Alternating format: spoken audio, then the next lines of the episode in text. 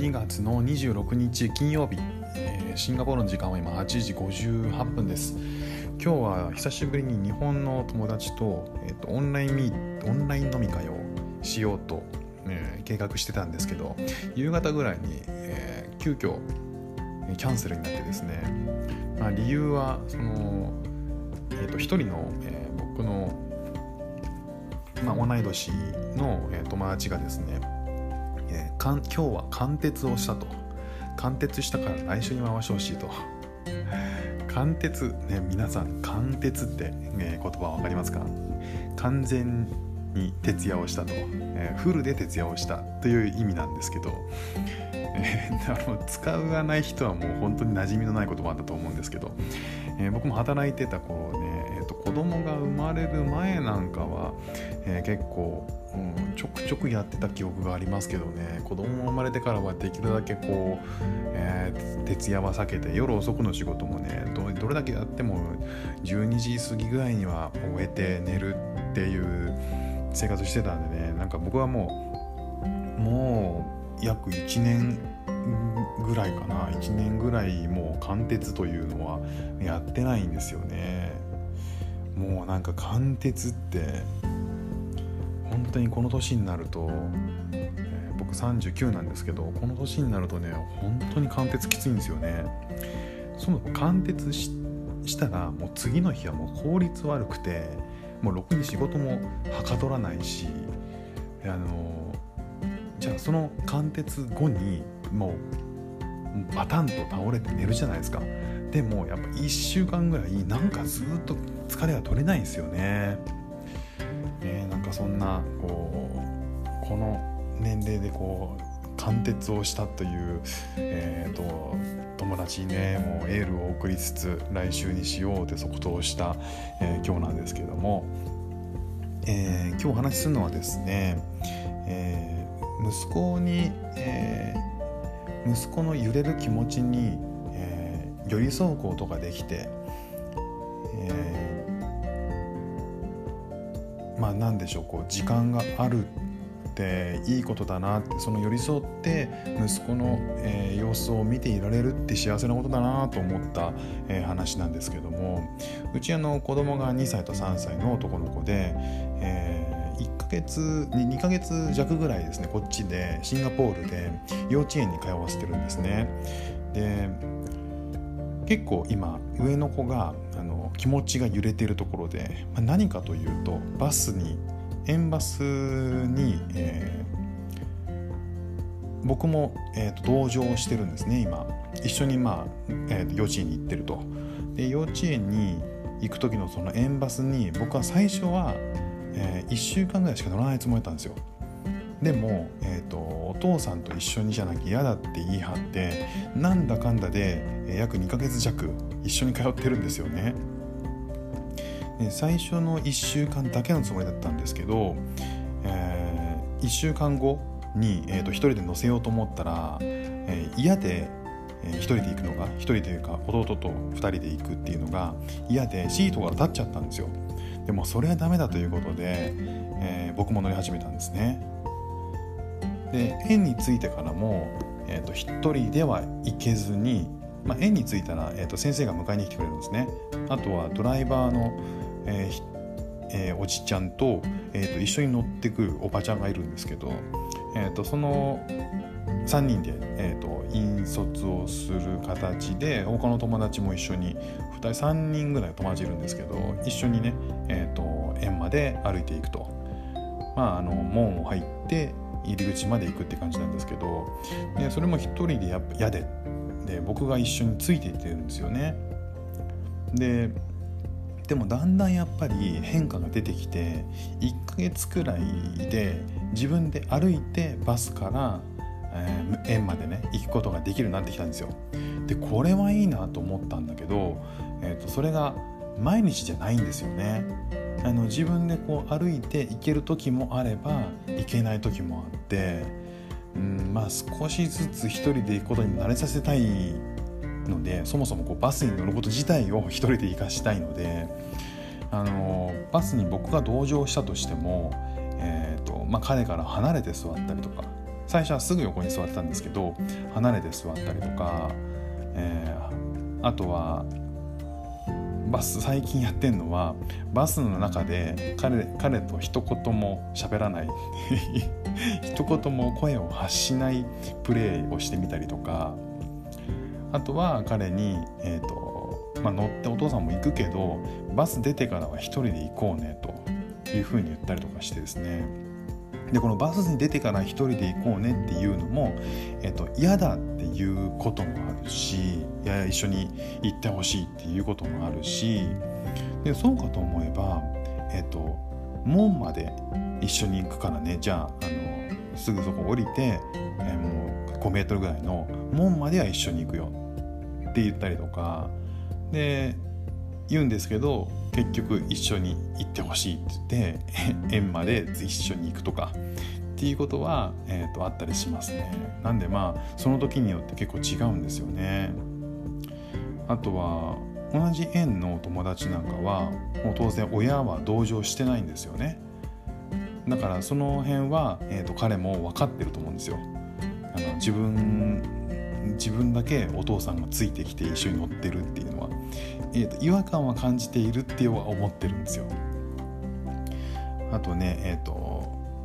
バスを降りた時に先生に一緒に先生と一緒に歩いて園に行くっていうことも時々あったりするんですよね。で昨日なんですけど、えーと階段の途中まで行ってほしいとあの入り口までお父さんが行くよって入り口までだったらお父さん行くよって言って嫌だって言っていや階段まで行ってほしいって言うから、えー、こ階段まで一緒に行ったんですよね。でそしたら階段の途中で、まあ、どうせ上まで連れてかれるんだろうなって思ってたらここからお父さん行っていいよって言われたんですよ。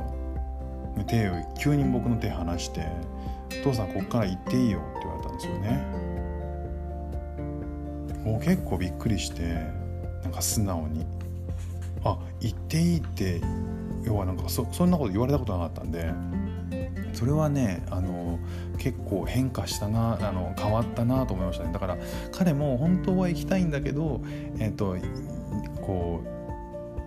う自分の気持ちがついていかないみたいな。理性では分かってるんだけど、えー、なんとなんかこう自分でもこう気持ちの整理がつかないみたいな感じなんでしょうね。あと,、えーと、今日なんかは、えーと、門まで一緒に行ってほしいって言われて一緒に行ったんですよ。そしたら、えーと、門のところで「じゃあお父さん行っていいよ」って素直に言われてであなんかすごいシンプルだなっていうかシンプルというかなんかあっけないな みたいな。なんとなくねあの父心としてちょっと寂しい部分があったんですけどあそうなんだって、うん、じゃあバイバイここでねじゃあねって。お利口だねみたいな感じで、えーと、門からね先生のに手を、えー、引っ張ってもらって、えー、歩いてスタスタ歩いていってですねで後ろ振り返ったんですよ息子がねでそしたら僕まだ門のところで見送ってるんですよ。ね、息子がこう振り返って指をさして、えーと、指をさしてこうなんかあの僕の後ろの方指さしてるんですよ。で何だろうと思ったそうかと指さしてあの口で何か言ってるんですよ。でそれ言ってっていうふうに言ってるんですよね。もう指さして僕に対して言っていいよっていうジェスチャーしてるんですよ。もうなんかこの成長ぶりというかなんかこう言っていいよって彼もねなんかもう僕一人で行けるからっていう多分その彼の中ではもしかしたらもうそこで行くってもう決めてたのかもしれないですし、うん、なんか分かんないけどでもそれを僕には伝えてくれなかったしもともと。だからそうやってこう突然彼が僕の手を離してこう行くっていう姿を見てちょっとなんかねグッときちゃいましたね。彼の中でもだからこうすべきだろうなっていうこうすべきだっていうのはあってでも葛藤があるみたいな理性では理性では分かってるけども、えーと先生が、えーと、毎日ねなんか言ってくれてるらしいんですよ「今日は来れたの?」みたいな。でもまあ朝一行った時の顔を見ると大体わかるよって先生はあのこの前で言ってくれたんですけどあとは、えーと、僕とか、えーと、母親とかの、えー、今日は行けるの?」っていうねなもう何回も、えーと、言ってたりとか実際その彼もね、えー、と来週の月曜からは行くとか、自分で何回か目標を決めて言ってたんですけど結局やっぱその日は行けなくてっていうのがあって、まあ、親からこう言われてるしなっていうのもあるしじゃあバスに同乗する友達はっていうと親も一緒に来てないしっていうなんかいろんな人の、えー、言ってることとか、えー、期待っていうのが、まあ、彼の彼の中にもね、えーと、渦巻いてるっていうのは、えー、ちょっと感じ取るんですよね最近。まあ、そんな風にこう彼の中でも葛藤があって、ね、